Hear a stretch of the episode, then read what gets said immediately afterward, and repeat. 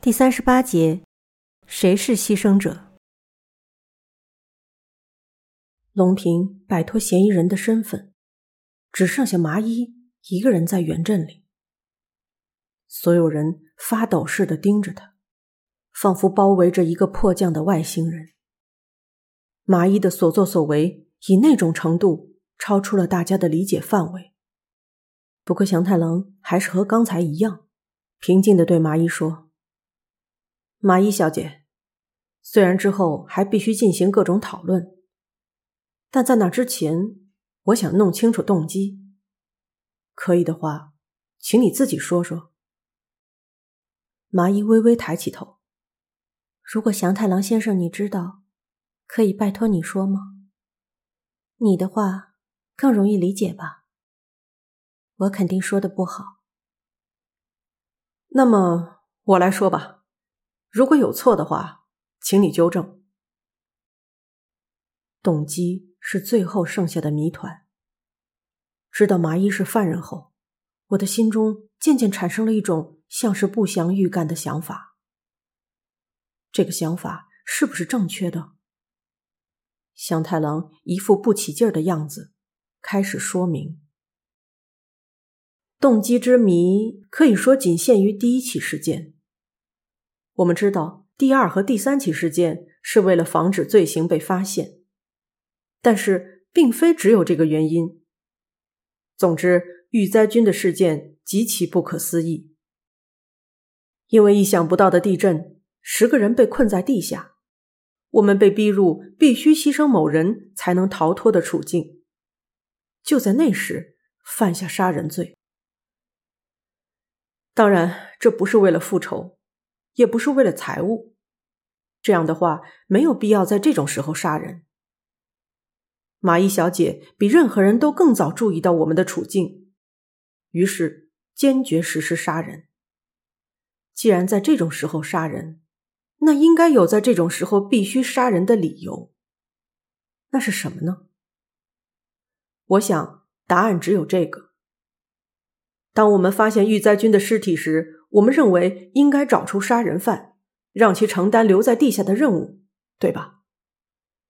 那么杀人的目的就是为了制造这种情况，也就是说，先杀人，再将这个罪名。嫁祸于某个憎恨的人，这就是麻衣小姐的计划。嫁祸于某个憎恨的人，憎恨的人是谁？龙平像是被祥太郎的话射中一般，浑身颤抖。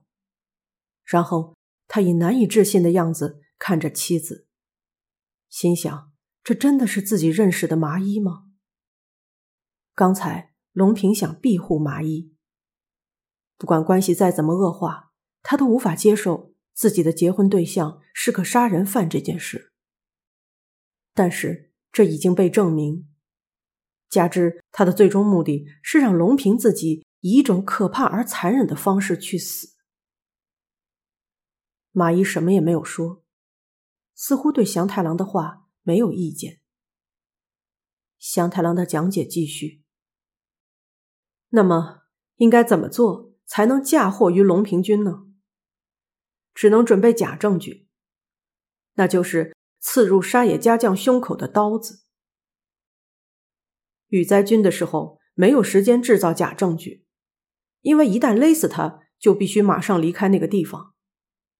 在第一起事件里，虽然我们苦于没有任何证据，但是对于犯人的麻衣小姐而言也是如此。所以他杀死沙野家将，就顺便准备好了带血的刀子，然后把它藏在钢架，再估计好时机，将刀子混入目标人物的携带物品中。就是这样一个计划。一般来说，用这么幼稚的办法是无法嫁祸于别人的。但是在这个地下，情况就不一样了。我们有时间限制。在那之前，我们必须选出留在地下的人。假设我们完全没有找到犯人的线索，且时间所剩无几，然后在某人的携带物品中发现了一把带血的刀子，这样的话，我们到底会怎么做？也许不容分说的就会认定持有刀子的人就是犯人，然后对其严加指责，并施加殴打，让其转动卷扬机。这个计划必须在时间限制临近的时候实施，必须等到大家着急、失去判断力的时候。所以，凶手就暂时把凶器藏起来，等待时机。但没想到，还没来得及使用，就被史奇先生发现了。马伊小姐，以上就是关于动机的话，有什么要纠正吗？没有，什么都没有。是吗？还有，姑且也问一下这个吧。留在沙野家将手机里的证据到底是什么？马伊第一次吞吞吐吐。其实，沙野家将的照片有拍到我用来勒住玉灾君脖子的绳子。来到这里的那天晚上，沙野家。不是到处拍摄建筑内的照片吗？他完全没有注意到自己拍到了绳子，但那是大家一起找六角扳手时，只有我出入过的房间。所以，如果仔细确认沙野家的照片，可能就会明白，拿走绳子的只能是我。哦，原来如此。听完后，祥太郎似乎没有多大兴趣。大家也不在乎这件事，因为如果知道犯人是谁，有件事必须马上做出决定。祥太郎目不转睛的看着原镇中心的麻衣。那么，来讨论一下留在地下的任务怎么办吧。绝对是死刑，孙斗小声地说。红子慌忙堵住儿子的嘴。是啊，麻衣却平静的回答笋斗：“我还没从好像头部被殴打而受到的打击中恢复过来。我不想正视麻衣是杀人犯这个事实。我回想起几个小时前还在偷偷思考的事情，在等待手机解锁的期间，这些想法。”一直在我脑海中挥之不去。我到底希望谁是犯人呢？然后谁是犯人才会同意留在地下？我希望犯人是龙平，麻衣也希望如此。于是麻衣想把它变成现实，却失败了。我有一种错觉，这件事是因为我的愿望而发生的。没人知道该如何对待麻衣，只要说服他就行，还是大家真的要拷问他？一旦面对犯人，谁也没有这样的觉悟，只是任性的寄希望于麻衣提出自我牺牲。不久，祥太郎打破沉默。麻衣小姐充分的预想将来的情况后，才犯下这些罪行，当然也明白有可能会变成这个样子。到时，你打算怎么办？不知道。我不是为了失败才制定计划。现在还看不出麻衣的真实想法。他毫无疑问是个凶残的杀人犯，但是强迫麻衣留在地下的行为和杀人几乎没有什么不同。究竟有勇气这么做吗？我们六个人自问自答。犹豫不决。最后，红子搂着儿子的肩膀，对麻衣说：“求求你，请救救我们。这孩子才十五岁。”接着，花也说：“麻衣，求你了，可以做点什么吗？只有麻衣你才能办到。”接着。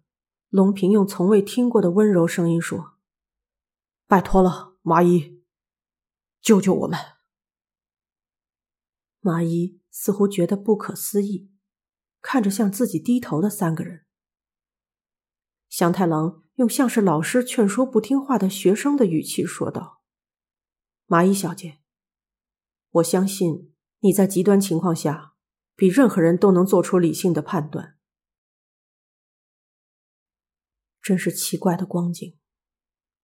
史其家的家人被杀了，龙平差点中计被残忍杀害。面对这个犯人，大家却都低下头，恳求他救助。他们的措辞很谨慎，不惹怒麻衣，也绝不提及他会因为这个请求而被逼入死境。这大概是为了，即使逃到地上后回想起这一刻，也可以告诉自己。不是自己杀了麻衣，我无论如何都找不到话对他说。大家恳求麻衣的样子实在太丑陋了，只有我不必请求他去死。在这件事上，我也许比他们更加卑鄙。但是，如果我说出来，这就意味着所有人都请求麻衣的死。我想起几天前在楼梯上和麻衣说的“不被爱的人的死亡游戏”，被大家请求去死。显然不被人所爱的麻衣，有可能豁出性命来拯救我们吗？只有我不应该请求他的死吗？麻衣真的是犯人吗？祥太郎的逻辑无可挑剔，但是不管我怎么看。这些事件的残忍性与他并不相称。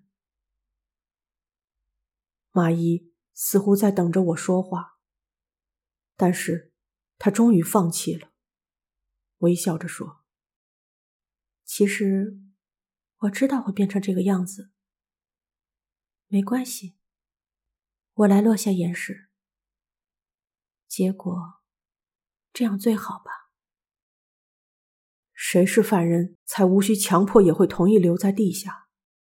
那大概是麻衣吧，我是这么想的。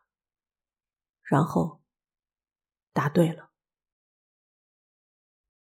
离时间限制还有九个多小时，剩下的时间留给了麻衣。大家齐心协力准备行装，这是为了在落下岩石后度过剩下的时间而准备的。玉哉持有的移动电池和带拉链的小袋子，都变成了麻衣的东西。香太郎把手上的书让给他，所有可能有用的东西都送给他。花把没吃完的软糖递给麻衣，用颤抖的声音说：“这个你要吗？给你，谢谢，我要了。”麻衣瞥了一眼包装上的插图。接了过去。麻衣要和这些物品一起度过临终的时光，在那个洞穴般的小房间里，只能等待冰冷的水位逐渐上升。需要花多长的时间呢？也许在溺死之前因缺氧而死。去地下二层确认水位的祥太郎告诉我们，进水的速度可能正在加快。这件事没有告诉麻衣。麻衣一边给手机和移动电池充电，一边等待着时间的到来。从远处看，他似乎很放松。他坐在食堂的椅子上，啪啦啪啦的翻阅着祥太郎送给他的书。大家都远远围着监视他，害怕靠得太近会刺激到他。我总觉得。大家让我远离麻衣。我们当然不会单独在一起。大家似乎担心我和他说话会使其改变主意。剩下的时间里，我感觉麻衣似乎一直在等我，但是我不知道应该对他说什么。不管说什么，我对他见死不救这件事都不会改变。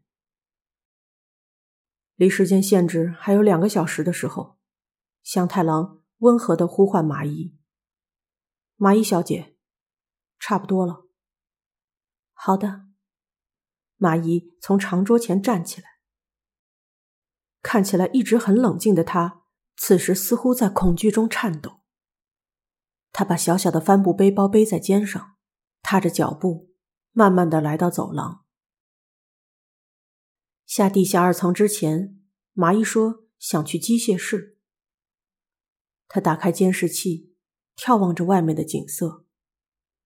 无论是出入口的画面，还是紧急出口的画面，地上的情况还是没有任何变化。马姨只看了几十秒，就满意的说：“那么，走吧，不要太晚比较好呢。”来到楼梯口，地下二层的水位已经涨到和我肚脐差不多高。马姨在大家的面前穿上下水裤，然后。一走到被水淹到齐膝深的阶梯，就回过头来。接下来应该没问题了，不用担心，我会好好干的。他对送行的我们这样说道。大家都转过脸，不打算好好的跟蚂蚁永别。在那里存在着罪恶感。虽然他确实杀害了三个人，但是他。也确实为了我们去死。我想起了麻衣在楼梯上羞涩的对我说的话。无论如何，我想活着回去。那一定是在活着回去后和我共度余生这一前提下说的。我心中有一个挥之不去的念头：如果我说自己放弃逃脱，和麻衣一起留在地下呢？到时候。他会说什么？不知道这个答案而度过余生这件事，让我感到害怕。然后，如果麻衣接受了我，在那个小房间，两个人共度临死前的时光呢？除了现在以外，我没有其他说出口的机会，而且没有其他可以不杀麻衣的办法。我和楼梯下的麻衣四目相对，我全身发热，纠结萦绕于全身。仅仅几分钟前看到的监控摄像头的画面，挽留了我。很快就要回到地上了，还有比此更具价值的事吗？我好不容易对麻衣说：“那么，永别了。”他如预想一样。对我的话点点头。嗯，我走了。马伊背对大家，发出水声，消失在漆黑的走廊里。